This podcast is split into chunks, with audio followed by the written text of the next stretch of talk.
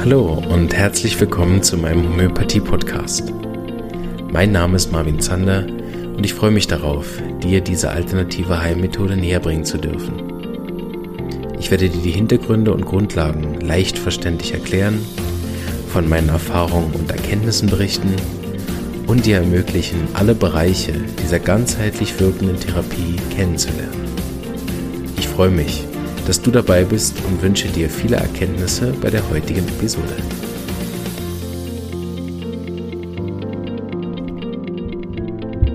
So, einen wunderschönen guten Tag. Heute nur kurz von mir und dann gleich wieder ich. ähm, also wir haben einen Gastbeitrag mal wieder. Da kommen jetzt ein paar demnächst. Freue mich sehr drüber. Heute ein äh, Interview mit mir. Ja, nicht schlecht, ne? Ein Gastbeitrag, wo ich auch wieder drin vorkomme. So muss das, ja. Äh, genau. Future Link Earth, die gute Marianne Kannengießer, die hat ein paar Videos über Homöopathie bereitgestellt von ihrem Kanal. Das ist ein Videokanal auf YouTube. So, die den kennen, kennen vielleicht die eine oder andere Folge. Aber wir haben gedacht, wir strahlen sie auch nochmal im Audioformat aus. So, das heißt, du darfst jetzt das, was du sonst nur auf YouTube siehst, hier nochmal auditiv genießen. Und zwar äh, drei Episoden habe ich vorbereitet äh, als Gastepisoden von ihr. Und das erste ist ein Interview mit mir. Schon ein bisschen älter, aber ich fand es äh, gut. und habe gedacht, wir laden es nochmal hoch. Äh, genau, und wünsche euch ganz, ganz viel Spaß mit, mit dem Interview mit mir. Tschüss.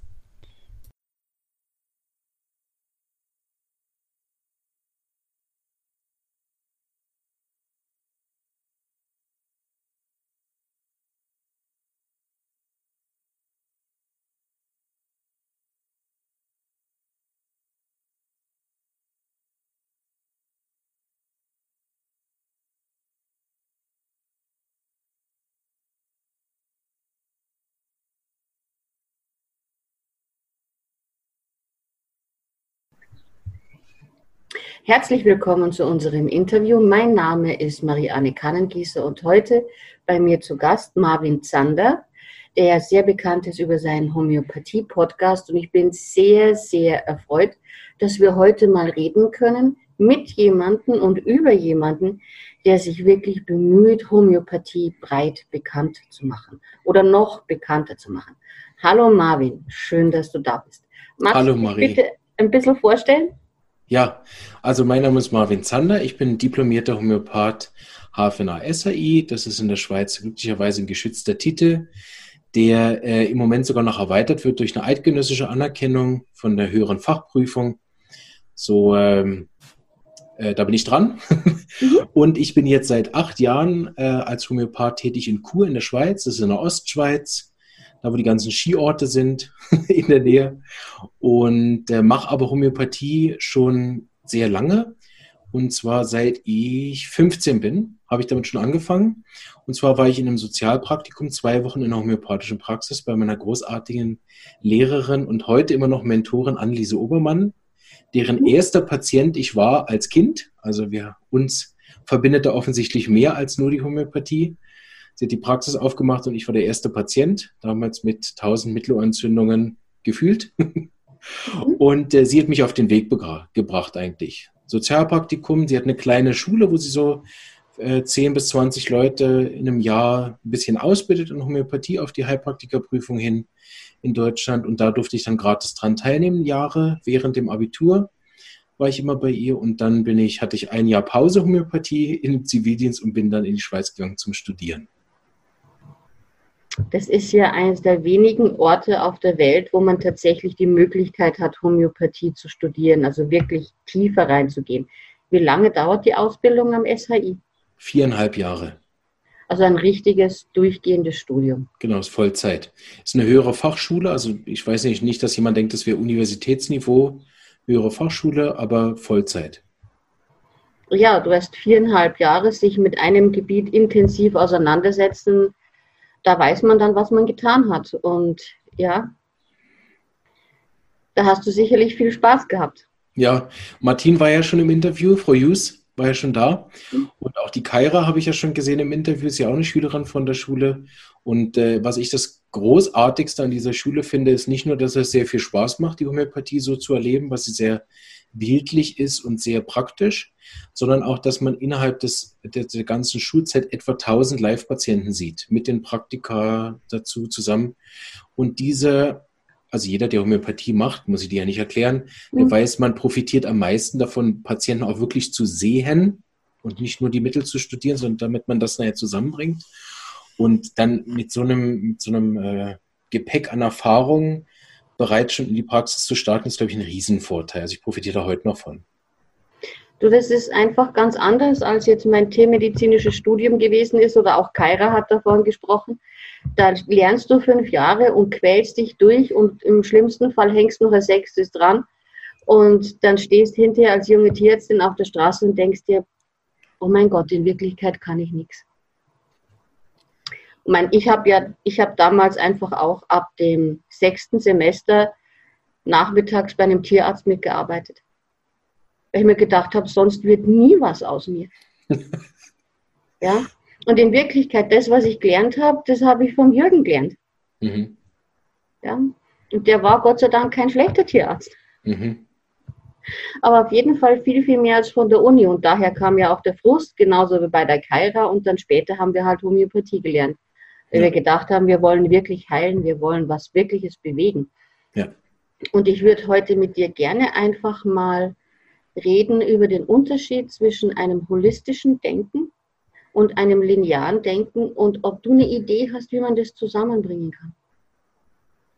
Gibt es da eine Möglichkeit einer Fusion oder wird es ein ewiger Krieg zwischen Schulmedizin und Komplementärmedizin und Homöopathie bleiben? Interessante Frage, weil mein, mein ganzes Bestreben sich darauf ausrichtet, dass ich denke, dass wir gemeinsam viel mehr erreichen könnten. Mhm.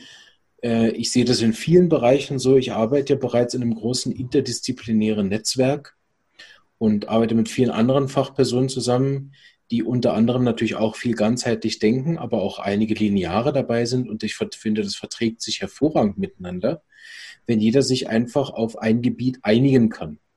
So. Und ich denke, dass in, in einigen Fällen die Medizin ja eine großartige Unterstützung sein kann, also in vielen sogar. Ähm, eine echte Heilung aus meiner Erfahrung, aus der Homöopathie heraus, aber erst durch einen ganzheitlichen Ansatz gewährleistet ist.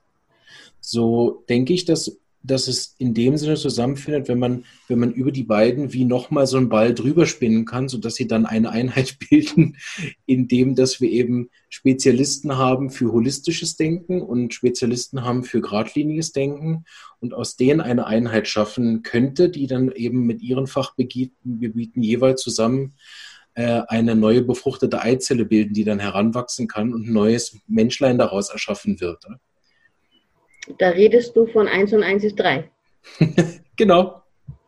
Das wäre eine schöne Vorstellung. Also es war ja auch immer so mein, sagen wir mal, Jungtierärztinnen-Traum oder Kindertraum, dass es ein Krankenhaus gibt mit fantastischen Chirurgen, fantastischen Diagnostikern, Leuten, die sich wirklich mit sowohl ähm, schlimmstenfalls invasiver Diagnostik wie auch sehr freundlicher Ultraschalldiagnostik gut auskennen und zusammen mit Komplementärmedizinern an einem Tisch sitzen in einem Krankenhaus, wo dann vielleicht ein ayurvedischer Mediziner sagt, so und das kriegt der Patient zum Essen und dann gibt es was Gescheites zum Essen. Und die ganzen chronischen Fälle gehen automatisch an holistisch denkende Menschen. Das wäre ein Traum, oder? Ja. Und das gibt es ja auch schon. Also es ist ja nicht, dass es das noch gar nicht gibt. Es gibt beispielsweise die Sokrates-Klinik am Bodensee, die das. Konzept schon verfolgt, ähm, wo ja die SHI-Schule auch stark mit dran ist. Frau, äh, Herr Hughes hat viel mitgearbeitet und eine gute Freundin von uns ist da Homöopathin, in dem die, ähm, Jesus Gott, Margret Kellenberger, die ist da äh, tätig und arbeitet als Homöopathin. Und ich war ja in, in auch äh, drei, zwei, drei Monate in Notwil, das ist eine Privatklinik für Querschnittsgelähmte in der Schweiz, wo wir ja ein äh, homöopathisches Ambulatorium haben von der Schule aus. Also Paraplegikerzentrum. Genau, genau, im Paraplegikerzentrum vom Jürgen Panik. Äh, also nicht von ihm, aber er hat es wie mit initiiert. Und äh, da ist es aber vorher schon so gewesen, deshalb ist da der Eintritt leichter. Ich war ja da bei den, bei den Konzilen mhm. und da ist dann ein Psychologe dabei, da ist ein Ergotherapeut dabei, da ist ein Physiotherapeut dabei, da ist ein Sozialarbeiter dabei und jeder hat einfach seine Kompetenzen und die Ärzte haben da tatsächlich nur in diesem Konzil, haben die einfach nur die medizinische Kompetenz und der Rest geht die gar nichts an. Ne? Und jeder hat wie sein Steckenpferd und deshalb ist es, glaube ich, leicht gewesen, die Homöopathie mit einzubeziehen, weil sie wie nochmal einen Teil abdeckt, den eben diese Klinik bisher als Gesamtklinik nicht hinbekommen hat, nämlich die chronischen Blasenerkrankungen der Querschnittsgelähmten auf ein vernünftiges Maß runterzubringen und die dann unter Dauerantibiose sind, was einfach ja für keinen gut ist. Hm. Und mit der Homöopathie sie das stark reduzieren konnten. Und das ist ja das, was nachher wirklich praktische Leute auch überzeugt, okay, es ist nicht mehr zehnmal im Jahr, sondern zweimal großartig. Ja, es ist immer noch nicht ganz gelöst, aber es ist auf jeden Fall schon einmal deutlich besser. Und dann ist die Frage, wenn man das jetzt über ein, zwei Jahrzehnte verfolgt, wie sich es dann entwickelt. Ne? Genau. Weil oft ist es ja so, dass es solche Kurven gibt. Mhm. Und dann würde man den wirklichen Effekt erst im Langzeit, in der Langzeitlösung sehen. Korrekt. Die Sokrates-Klinik, wo ist die nochmal genau? Am Bodensee, auf der Schweizer Seite vom Bodensee. Deswegen ist mir die nicht so bekannt. Ne? Mhm. Die ist auch noch recht jung. Vier, fünf Jahre? Irgendwie so. Wirklich jung.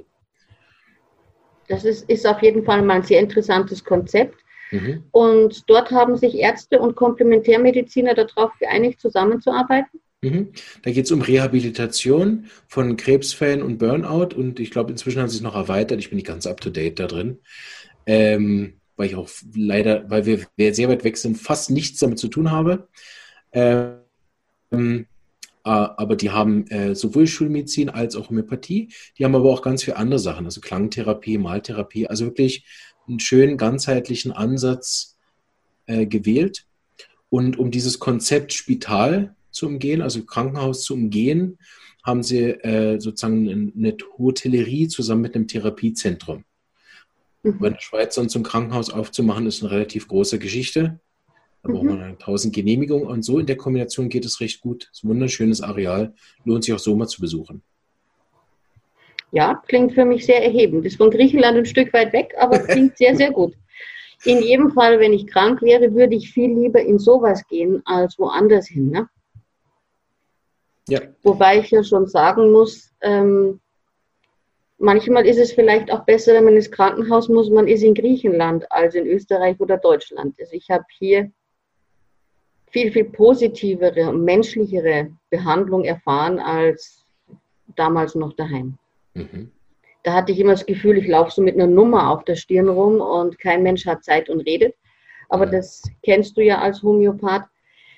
Erzähl doch mal, wie viel Zeit verwendest du für deine Patienten und wie strukturierst du dich? Machst du einen Patienten, eine, einen neuen Patienten vormittags und nachmittags Nachfolgeuntersuchungen?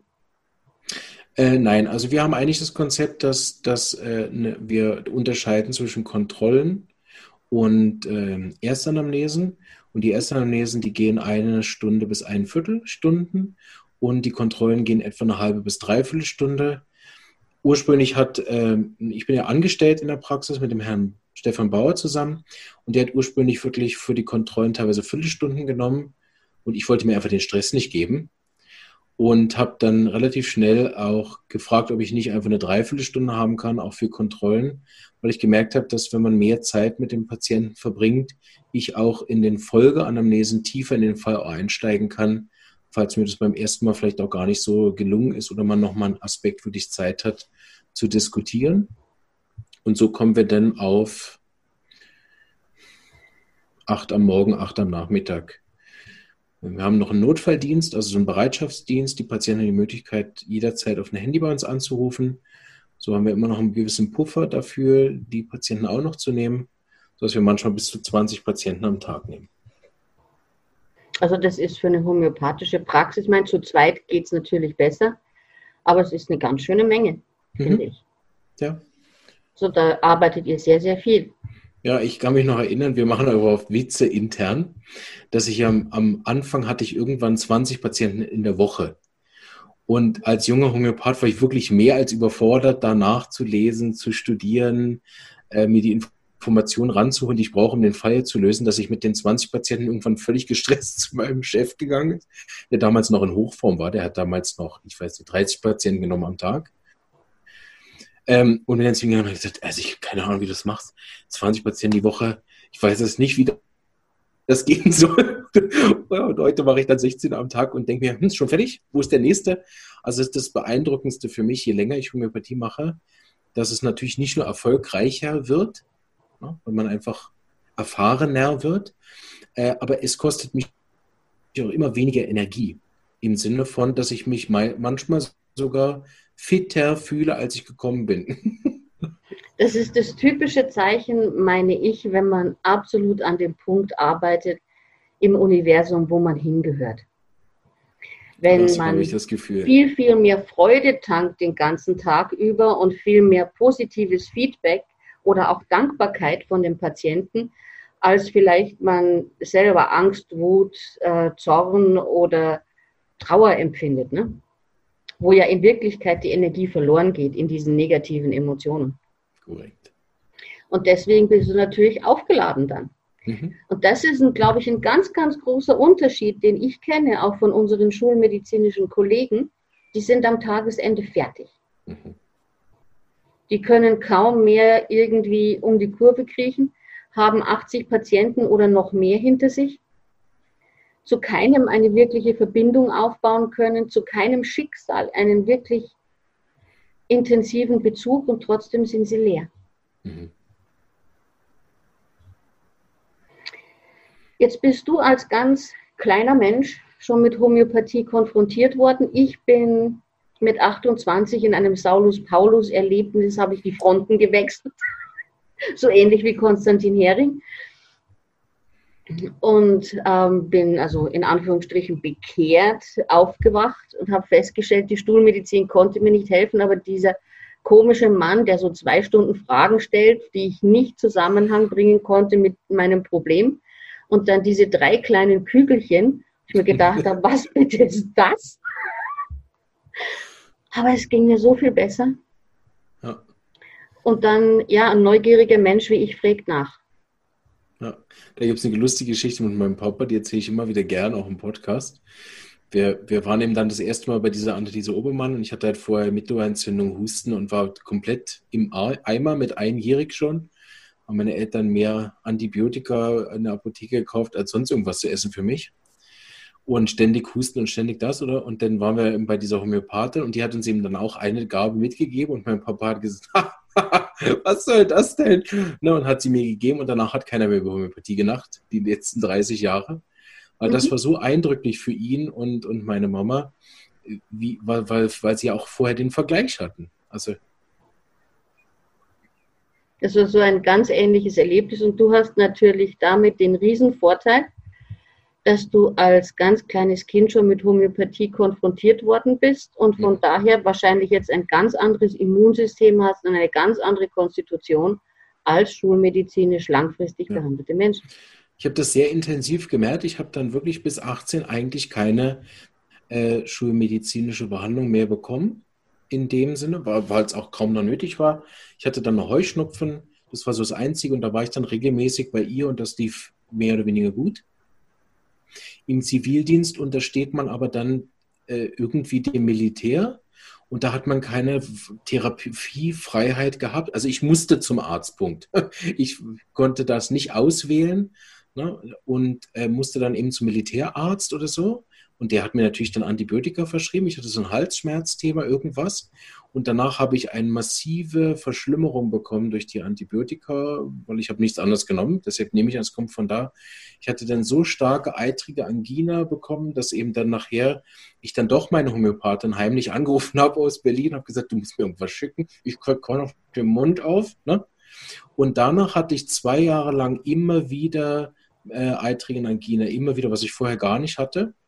Mhm. Und das war dann auch erst mit einer homöopathischen Behandlung an dann der SEI, hat das dann aufgehört. So, das war so für mich das letzte Eindrückliche, wo ich dachte, okay, das war das letzte Mal, dass ich mir doch mal die, irgendwas mit dem Zeug da zu tun haben will. Ja, das war für mich sehr eindrücklich, nach so vielen Jahren Homöopathie mal wieder Antibiotika zu nehmen und dann gerade so zu reagieren. Sicher nicht auch nicht äh, bei allen so, aber das hat mich recht beeindruckt, im Negativen. Das ist ja in dem holistischen Prinzip so, dass wenn wir nicht nach dem Grund, nicht nach der Ursache von irgendetwas fragen, sondern nur auf ein Symptom hin behandeln, wir Nachfolgeerkrankungen erzeugen können, die schlimmer sind als die Primärerkrankung. Genau. Und das hast du ja du in diesem Fall erlebt. Und dann ein sehr, sehr schönes Beispiel, wenn man jung und stark ist, wie der Körper sich dann anstrengt, wieder zurückzukommen auf die Primärerkrankung. Und die kann, muss, muss, kann, soll, darf dann mit einer sinnvollen Therapie geheilt werden, beziehungsweise darf man sich bewusst werden, um was eigentlich gegangen ist. Ne? Genau. Wenn du jetzt Menschen in deinem Podcast von Homöopathie begeistern möchtest, was erzählst du denen? Also was ist dein recht, Ansatz? Also ich bin recht breit aufgestellt und habe tatsächlich versucht, von, von 1 plus 1 ist gleich 2 mich zu steigern in der Komplexität von den Themen. Also ein Beispiel, um das mal kurz zu zeigen. Es gibt zum Beispiel eine Folge, was ist Homöopathie? Das ist so eine Viertelstunde lang kurz. So. Dann gibt es, was ist Homöopathie und die Prinzipien. Dann ist in einer Stunde sind so die Prinzipien aufgezählt, was es so für Prinzipien gibt. Und dann gibt es eine Folge für jedes Prinzip, was jeweils noch mal eine Stunde geht. Also es ist immer wieder so aufgebaut, dass man wirklich als absoluter, ich weiß gar nichts über Homöopathie einsteigen kann bei den Anfangsfolgen und sich dann steigern kann dass man wirklich immer tiefer in die Materie hineinkommt. Und deshalb im Moment gibt es, glaube ich, rund um 100 Folgen. Die bestehen im Moment aus vielen Grundlagenthemen. Was ist Homöopathie? Was ist Individualität? Was bedeutet das Ähnlichkeitsgesetz? Warum verschreibe ich nur eine Arznei aufs Mal? Und all diese Sachen.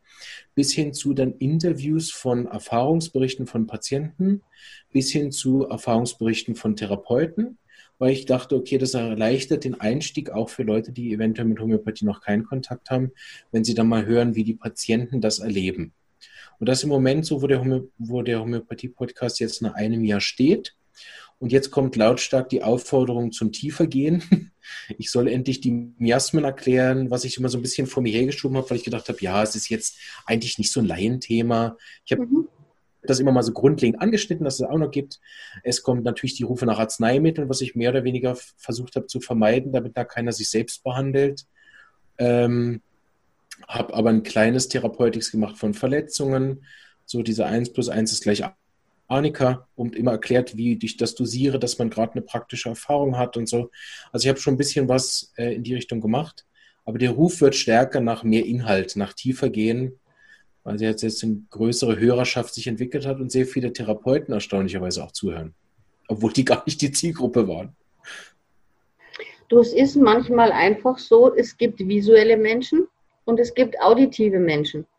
Und ich habe auch immer auditiv am besten gelernt. Und natürlich fragen die Auditiven bei dir nach, kannst du nicht uns vorlesen, was da drin steht, mehr oder weniger, oder uns in netten Worten, in merkbaren Bildern erklären, was Arnika ist, was das bedeutet, wenn man das gibt. Das kann ich schon gut verstehen. Genau, deshalb gibt es ab jetzt ein Konzept, also ähm, ist noch nicht ganz fix, aber ich habe jetzt noch äh, ein Schwangerschaftsthema, was ich abschließen werde. Das war so eigentlich die Idee, jetzt Homöopathie bei Schwangerschaft, Homöopathie bei Heuschnupfen, immer mit äh, dem Mix aus Patienten, Therapeuten und dann Vorlesungen über das Thema, war eigentlich die Idee. Aber ich denke, wenn jetzt die Nachfrage danach Gras wird jetzt sicher das Miasmen-Thema stark kommen. Und dann werde ich nochmal auf, auf die so bekanntesten Arzneimittel eingehen. Da freue ich mich eigentlich schon drauf. Ich bin ja auch Dozent an der SAI-Schule, da kann ich dann aus dem Vollen schöpfen und mhm. äh, muss auch nicht alles dreimal vorbereiten. Dann kann ich das schön aus den Unterlagen nehmen, die ich sowieso habe, aus der, aus der, von der Dozentenebene. Und macht es dir Spaß? Was macht dir mehr Spaß, Dozent oder Therapeut? Also für mich geht das eine nicht oder das andere. Mhm. Also ich könnte mir nie vorstellen, nur zu dozieren, weil ich liebe es in meinem Unterricht sehr praktisch zu unterrichten. Wahrscheinlich noch praktischer als meine Kollegen, behaupte ich mal, ganz frech mhm. weil ich wirklich hauptsächlich aus ähm, dem, was, was ich wirklich sehe, also ich mache die Arzneien immer so klein, dass ich nachher wirklich nur die Symptome unterrichte, die ich auch wirklich gesehen habe am Patienten oder wo ich bestätigt bekommen habe von den, von den Autoren, denen ich vertraue, oder dass ich immer so einen glücklichen kleinen Sachen mache. Ich sage, den Rest könnt ihr in all den Büchern nachlesen. Ich gebe euch die Essenz und eben so die Idee, den Kern der Arznei mit. Und das geht für mich nicht, ohne dass ich Patienten sehe. Also mhm. was soll ich vom, vom Kern von Mangan unterrichten, wenn ich nie einen Patienten gesehen habe mit Manganum? Also dann kann ich es nur aus dem Buch zusammen lesen und das ist auch gut, das ist auch wertvoll, wenn man die Fähigkeit hat, die habe ich auch. Aber es hat nachher weniger Fleisch am Knochen, als wenn man wirklich auch die Patienten dazu hat. Das ist ganz klar, es ist eine praktische Erfahrung, ist durch nichts zu ersetzen. Das habe ich am eigenen Leib erlebt. Mein erster Kaiserschnitt, bei dem ich dabei war, bei einer Kuh, war oben auf einer Alm, ohne Strom, mitten in der Nacht. Wow. Aufregend. Das war wirklich sehr, sehr aufregend. Unsere OP-Beleuchtung waren die Scheinwerfer vom Nacht. Und dann merkst du, ob es jemand kann oder nicht. Ja. Korrekt. Also das muss ich auch sagen. Jetzt weiß ich, dass das geht. Sonst könnte ich es nur in einem Buch lesen mhm. und sagen, aha, welche Irre hat das gemacht? Aber natürlich, wenn es nicht anders geht und dann muss man mit den Sachen zurechtkommen, die es, die es gibt. Ne? Ja, genau. Bei deinem Homöopathie-Podcast ähm, kommst du ja sicherlich auch immer wieder in die Situation rein, dass Symptome da sind, die wir in der Schulmedizin so nicht kennen. Das war für mich ja an der Homöopathie das wirklich aufregend. Knochenbruch besser durch Wärme. Schmerz besser durch Wärme. Das ja. kann man sich ja nicht vorstellen. Als Schulmediziner rauchst du dir die Haare und denkst dir, sind die wahnsinnig. Und dann lassen sie dem Patienten auch noch was Warmes drauf tun. Mhm. Weil es nämlich wirklich damit besser wird. Ja. Wie, wie erklärst du dir das? Diese absonderlichen Symptome? Diese unglaublich absonderlichen Symptome. Also Knochenbruch besser durch Wärme, das war eins, das hat mich wirklich tief beeindruckt, wie du merkst. Ja. Also das Individualitätsgesetz ist für mich ja die Grundlage der Homöopathie das muss ich dir ja nicht erklären, aber vielleicht den einen oder anderen Zuhören kann ich meine Begeisterung teilen über dieses mhm. Konzept, weil die Individualität und dieser Gedanke, der dahinter steht, hat für mich nicht nur nachher eine praktische Anwendung für die Homöopathie, sondern auch einen großen philosophischen Aspekt, der weit hineingeht ins Thema Selbstliebe. Wenn ich zu weit abschweife, sagst du mir gleich Bescheid. Also aus der Homöopathie haben wir ja dieses dieses enorm Besondere, dieses große Fragezeichen. Jeder Patient kommt rein und hat diesen einzigartigen Zustand. Ich sage gern statt individuell einzigartig. Ich finde, das ist noch, noch klarer, was es damit meint. Oder einmalig kann man auch sagen. Und in dieser Einmaligkeit gibt es eigentlich nichts, was es nicht gibt an Kombinationen. Ich habe zum Beispiel festgestellt, dass viele Heuschnupfenpatienten besser Wärme sind und nicht besser Kühle. Die meisten kühlen immer ihre juckenden Augen und juckende Nase, weil die eh schon so heiß sind. Ich habe gemerkt, wenn die wärmen, haben die haben einen Großteil davon viel besseren Effekt als kühlen. Also unbedingt ausprobieren, wenn ihr Heuschnupfpatient seid. Und das ist für mich eben in dieser Einmaligkeit, in dieser Einzigartigkeit des Falls ähm, verankert, weil die, die Einmaligkeit des Falls bereits schon bei den Blutsverwandten beginnt. Also auch die Geschichten sind immer einzigartig und eigentlich macht es für mich aus dem Verständnis dieser Einzigartigkeit heraus eben Sinn, dass es auch verschiedene Sachen dann eben gibt. Manchmal kann man sich die äh, medizinisch sogar erklären. Also, ich, also nicht jetzt mit äh, der kompletten Histologie, aber zum Beispiel dieses Wärmen bei gewissen Themen merkt man ja auch, wenn man lange in der Kälte war, dann heizt der Körper zum Beispiel die Ohren dann so hoch ne, wenn die kalt geworden sind. Und ich habe das bemerkt bei mir, bei meinen Heuschnupfensymptomen, wenn ich das kühle, dann heizt der Körper, nachdem die Kühle weg ist, so hoch der heizt dann hoch, als wäre ich im Kalten draußen gewesen im Winter. Und dieses Aufheizen, was er anschließend macht, das ist viel, viel unangenehmer als vorher gewesen. So musste ich weiter kühlen und habe immer weiter runtergekühlt. Da kann man jetzt nehmen, dass zum Beispiel, eben, wenn ich den Körper stark runterkühle, dass dann der Blutfuß gehemmt ist, dass dann die Heilung verzögert ist. Man kann das auf der Ebene verstehen. Man kann es aber auch viel einfacher erfahren, indem ich dann Wärme drauf tue und merke, dass der Körper dann die Gegenteilreaktion macht. Er kühlt runter.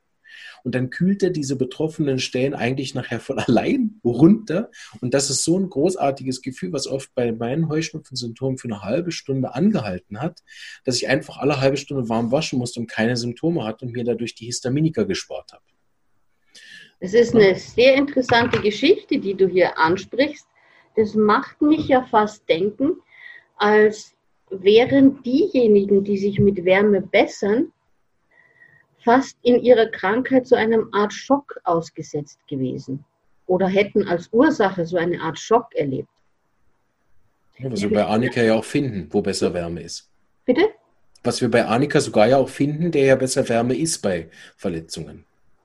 Ja, ja, also das ist, ist etwas richtig Erstaunliches, aber es macht mich jetzt zum ersten Mal denken, dass es im Zusammenhang mit Schock steht. Und natürlich höre ich Rajan Shankaran im Hintergrund, der gesagt hat, ja, alles, was mit Pflanzen zu tun hat, hat mit Schock und Erstarrung zu tun.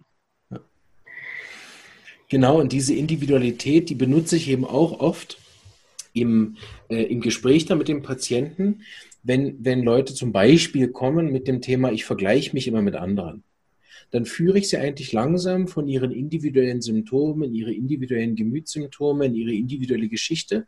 Und wir, wir gehen das alles so durch, bis sie verstehen, dass es so einen Menschen, wie sie sind, noch nie gab.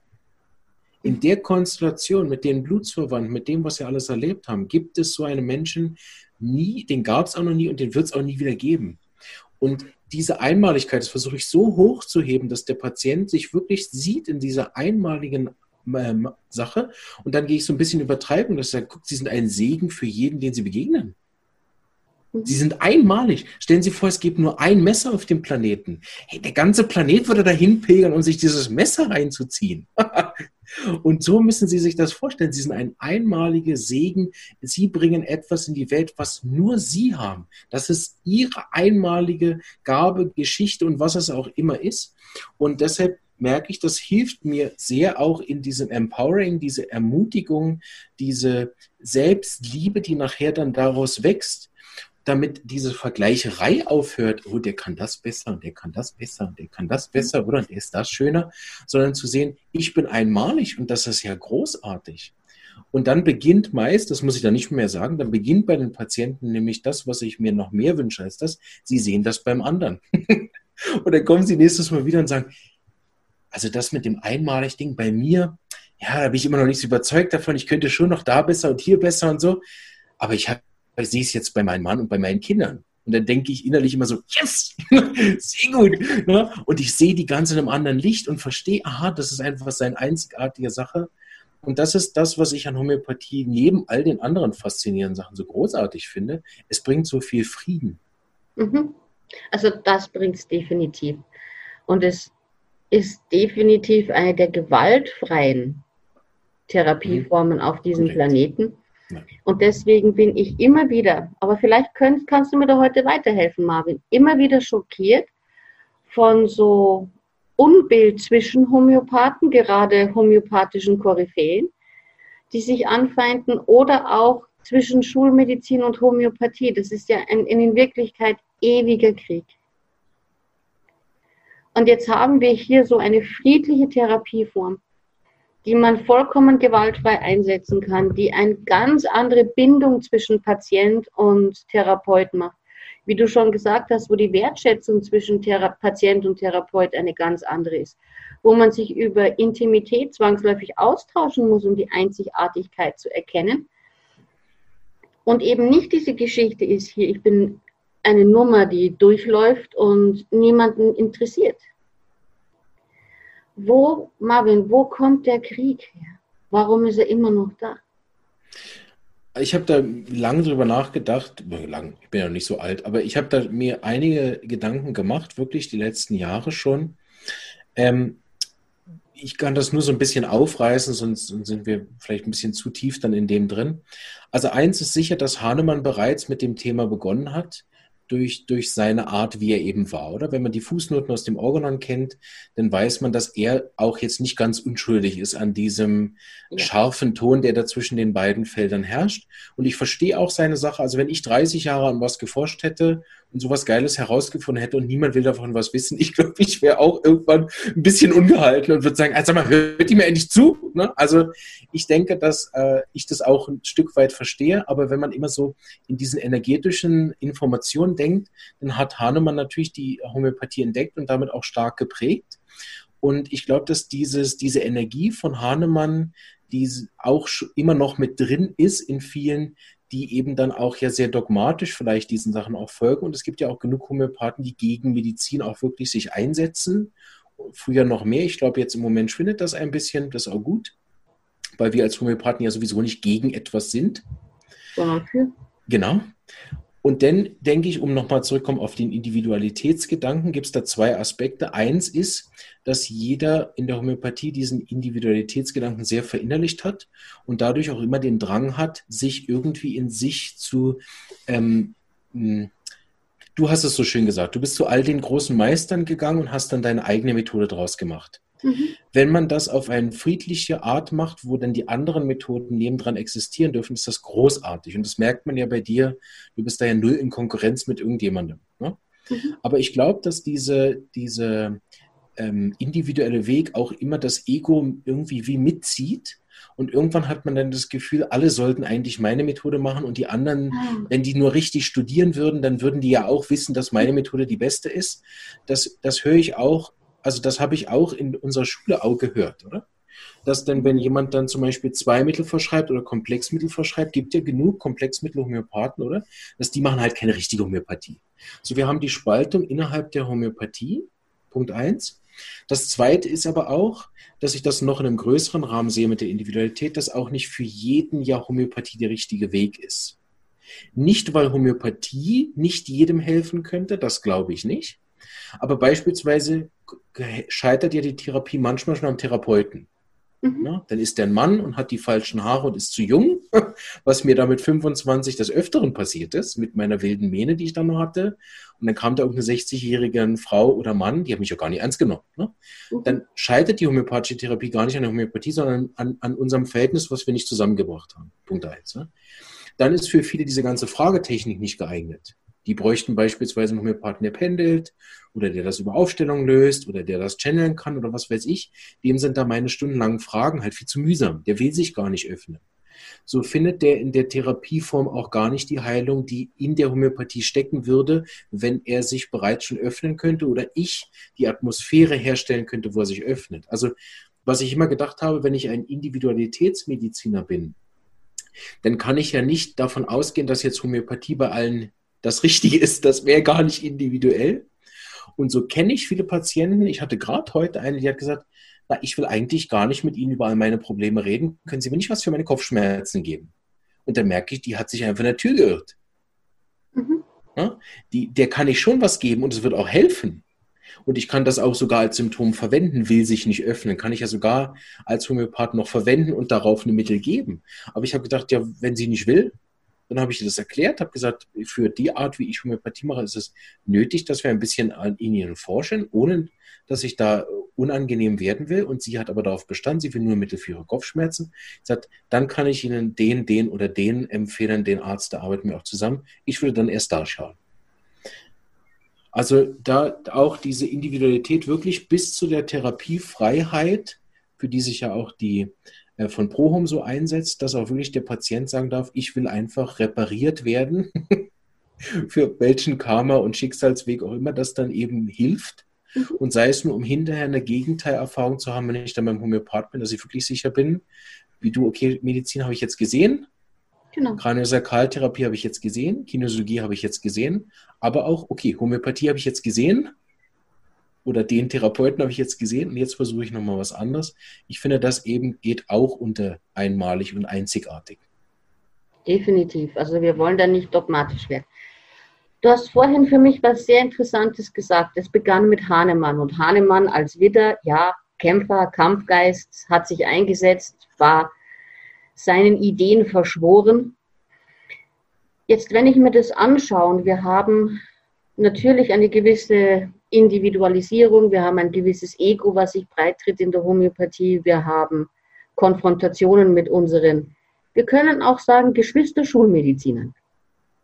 Wir können es auch als Brüder und Schwestern betrachten. Mhm, genau. Aber wäre das dann nicht sinnvoll, wenn wir mal einen ordentlichen systemischen Therapeuten zuziehen und sagen, kannst du mal bitte die Homöopathie von damals, die Konfrontation zwischen, zwischen Hahnemann die Proklamation seiner Doktorarbeit vor der Uni oder was auch immer aufstellen, nämlich genau dort, wo der Krieg begonnen hat. Ja.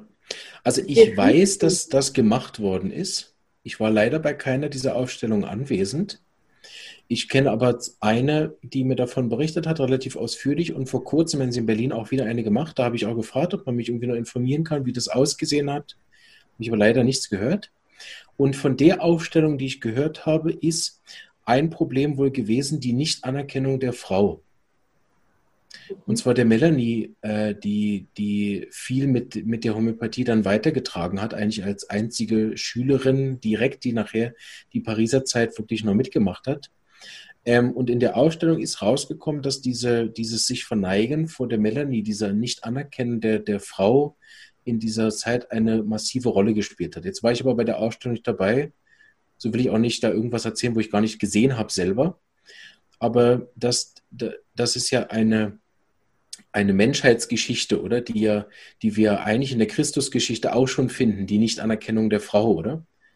Von Maria ja, Magdalena. Also, musst, okay, also die ganze Geschichte der Suffragetten und der Frauenbewegungen, das war einfach ähm, 1850 noch nicht der Fall.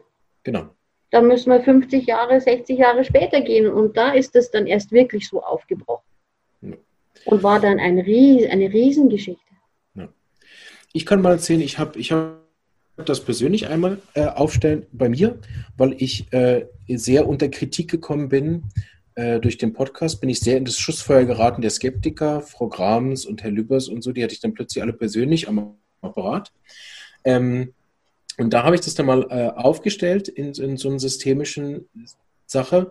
Und da war ganz klar, dass es ganz wichtig ist, dass ich mich ganz klar positioniere auch. Also meine persönliche Aufstellung damit war ganz klar, da gar nicht hinzuhören, sich nicht darum zu kümmern, sich davon wie nicht äh, dem Aufmerksamkeit zu schenken, diesen Energien, sondern mich ganz klar zur und für die Homöopathie zu positionieren, was mir als Homöopath total zugesagt hat.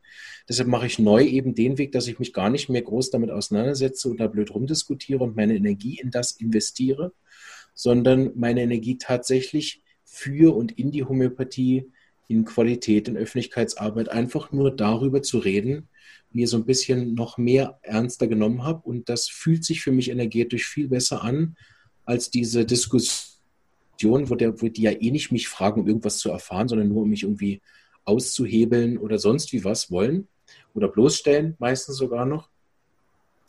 Ähm, sodass mit denen halt sowieso keine Diskussion zustande kommt. Ich denke, das ist eher so, dass wir gehen sollten über so Leute wie den Jürgen Panek, wie, wie echte Ärzte und Professoren, die dazu offen sind, das sind ja auch ganz viele Ärzte Homöopathen. Ne? Also wenn man überlegt, wie viele Ärzte Homöopathen werden und wie viele Homöopathen wieder zur Medizin zurückgehen, das spricht ja auch schon für sich. Ne?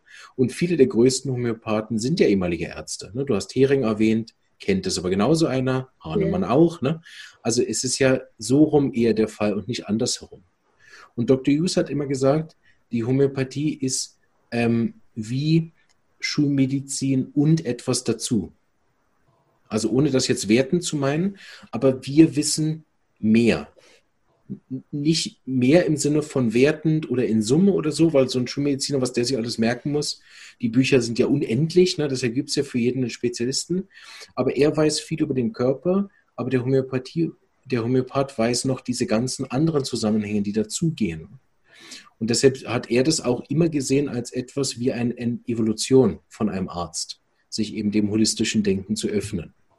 Aber das kommt dann eben schnell als Wertung rüber und das meine ich damit überhaupt nicht. Nein, aber es spricht etwas an, nämlich einen persönlichen Minderwert oder ein schlechtes Selbstwertgefühl. Und das haben viele von uns einfach durch die Erziehung. Dadurch, dass man ihnen von klein auf eingeredet hat und das über die Jahrhunderte weg, sie müssen was lernen oder sie müssen was werden und man nicht sie als etwas gesehen hat, das schon ist, das schon fertig und vollkommen ist, sondern du musstest immer zu dir was dazu tun, damit du irgendwann genug bist. Und die Schwelle, wo du genug bist, die gab es irgendwie nie. Mhm. Ja, Ob du jetzt dann zwei Professorentitel und fünf Doktortitel hast, da geht immer noch mehr. Ne? Ja. ja. Und ich denke, dass das diese Thematik ist mit diesem Minderwert. Und gerade wenn, wenn jemand das Gefühl hat, ein Homöopath hat einen umfassenderen Blick. Das ist die Resonanz zum eigenen nicht sich so gut fühlen ergibt, was mit der Homöopathie gar nichts zu tun hat, aber dadurch getriggert werden kann. Mhm.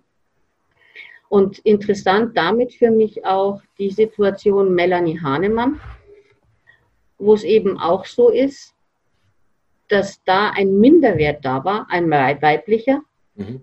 aber in Wirklichkeit äh, dort das Wissen war. Ja. Nicht jemand anderer, vielleicht ein, ein männlicher Arzt, minderwertig gefühlt hat, weil er das Wissen und sei es bloß über die Q-Potenzen oder wie Hahnemann die Arzneimittel hergestellt hat, so wie sie nicht hatte. Mhm. Ja. Dann war das noch nicht einmal eine besonders alte, sondern eher eine junge Frau. Ja. Und das stimmt, das, das habe ich letztens mit einer Dame auch besprochen, dieses ähm, grundlegende Gefühl von ungenügend zu sein, ist ja auch leider sehr christlich. Ne? Diese, diese katholische, ich würde sie, also ich würde ganz äh, stark sagen, diese katholische Lüge, du bist als Sünder geboren. Also was ich, in, wir sind ja, ich bin ja sehr christlich erzogen worden, glücklicherweise in einer alternativen Glaubensrichtung, die eben dieses sündige Thema komplett ausgeklammert hat, weil sie halt an den anderen Stellen der Bibel gelesen haben, ich bin so heilig wie du. Mhm. So. Und habe immer mich gewundert, wie man aus dieser Christuslehre ableiten kann, du musst deine Sünden irgendwo beichten. Also fand es immer spannend, diese äh, Verknüpfung. Aber das ist natürlich mit Angst und Inquisition sehr tief hinein in die Ahnen getrieben worden, die dann aus Angst ja auch alles mitgemacht haben, damit sie nicht die Kinder und die Frau verbrannt haben als Hexe oder so. Ja. Und ich glaube, das hat uns über die so vielen Jahrhunderten so stark geprägt, dass du grundsätzlich schon mal als Sünder zur Welt kommst. Und da muss man sich halt das Himmelreich verdienen. Und heute ist es halt, weil die meisten ja nicht mehr gläubig sind, also in meiner Generation kenne ich kaum noch niemanden, aber ich fast alleine, der dann noch wirklich christlich wirklich erzogen worden ist, äh, mit Nächstenliebe und diesen Themen wirklich intensiv auseinandergesetzt ist. Da kenne ich wenige. Mhm. Ähm, aber die erarbeiten sich halt immer noch das Himmelreich. Ne? Die denken halt, wenn ich fünf Doktortitel habe oder die Ausbildung oder das Studium noch, die haben immer das Gefühl, ich muss es schaffen, aber wissen nicht mal genau was. Oder früher wusste man noch, okay, ich muss mir der Himmelreich verdienen.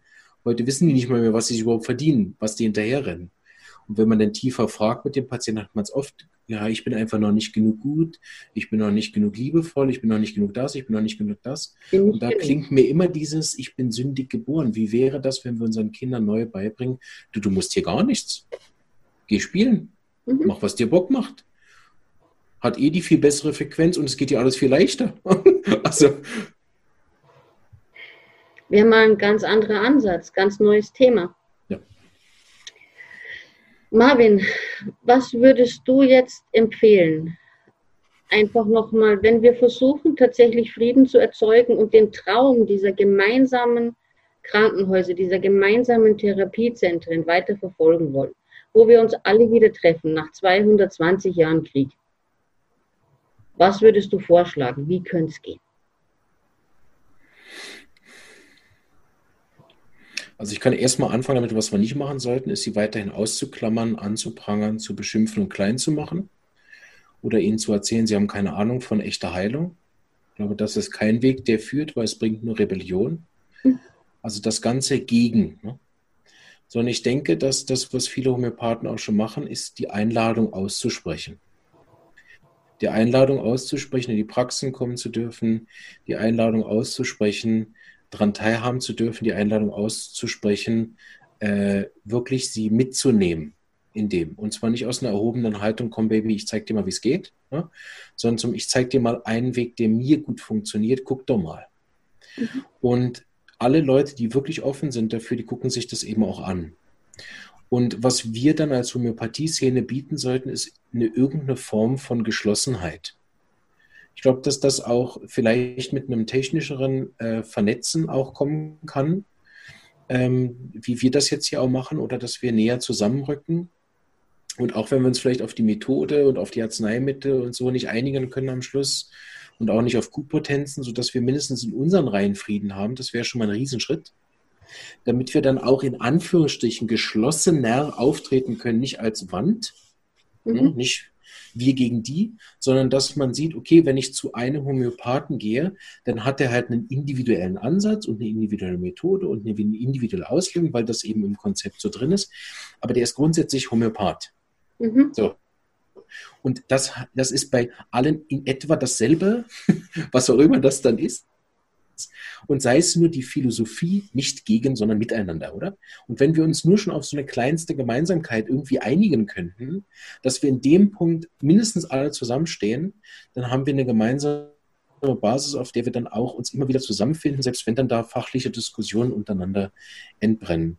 Und ich glaube, dass denn so ein, von einer großen Gemeinschaft, die dann auch gemeinsam sich auftritt, die gemeinsam wirklich auch dann eine Lobby hat, ohne dann äh, Werbung machen zu müssen dafür, sondern wo wir eine gemeinsame Interessen haben und nicht jeder Verband macht da sein Häuschen, oder?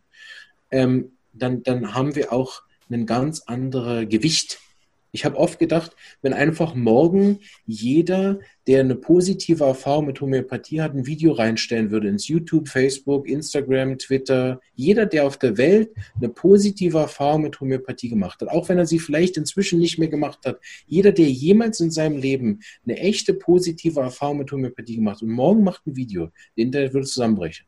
Bin sicher. Allein wenn die ganzen Inder das machen würden, dass mal klar ist, wie viele, wie viele Menschen, wie viele Einzel, wie viele großartige Einzelgesundungsverbesserungen da stattgefunden haben in den letzten Jahren, Jahrzehnten, Jahrhunderten, so weit zurück eben die Leute ihr Smartphone bedienen können. Was dann los wäre, dass das mal klar ist, dass diese Skeptiker bewegen, das ist ein, das sind wenige, das sind ein paar hundert Leute. Aber wenn ich im Twitter schreibe, Homöopathie ist eine der großartigsten Medizin, oder dann kriege ich zwei Likes von Homöopathen und 80 Shitstorm. Wenn da alle hinkommen würden, die, die, die wirklich mit Homöopathie eine großartige Erfahrung machen, drunter schreiben, ich auch, ich auch, ich auch, ich auch. Und dann hätte so ein Post nicht von mir, ist ja wurscht, von irgendjemandem, der hätte dann 10.000, 100.000 Likes. Jedes Mal. Was dann los wäre, da können die Skeptiker einpacken. Weil wir so eine gemeinsame, ne? aber weil jeder einzeln dann kurz im Twitter auftaucht, sagt, hallo, ich bin Homöopath, ich finde das geil und dann sofort 80 Leute ihm ihre Privatnachrichten schreiben, bis hin zu Drohungen und Anzeigen und, und Meldungen bei Twitter, weil man menschenverachtend ist, da verstehe ich, dass kein Patient Bock hat, sich irgendwo zu positionieren. Mhm. Und den kann ich dann natürlich auch nicht beschützen als Homöopath. Ich würde dann gern hinstellen und sagen, kein Problem.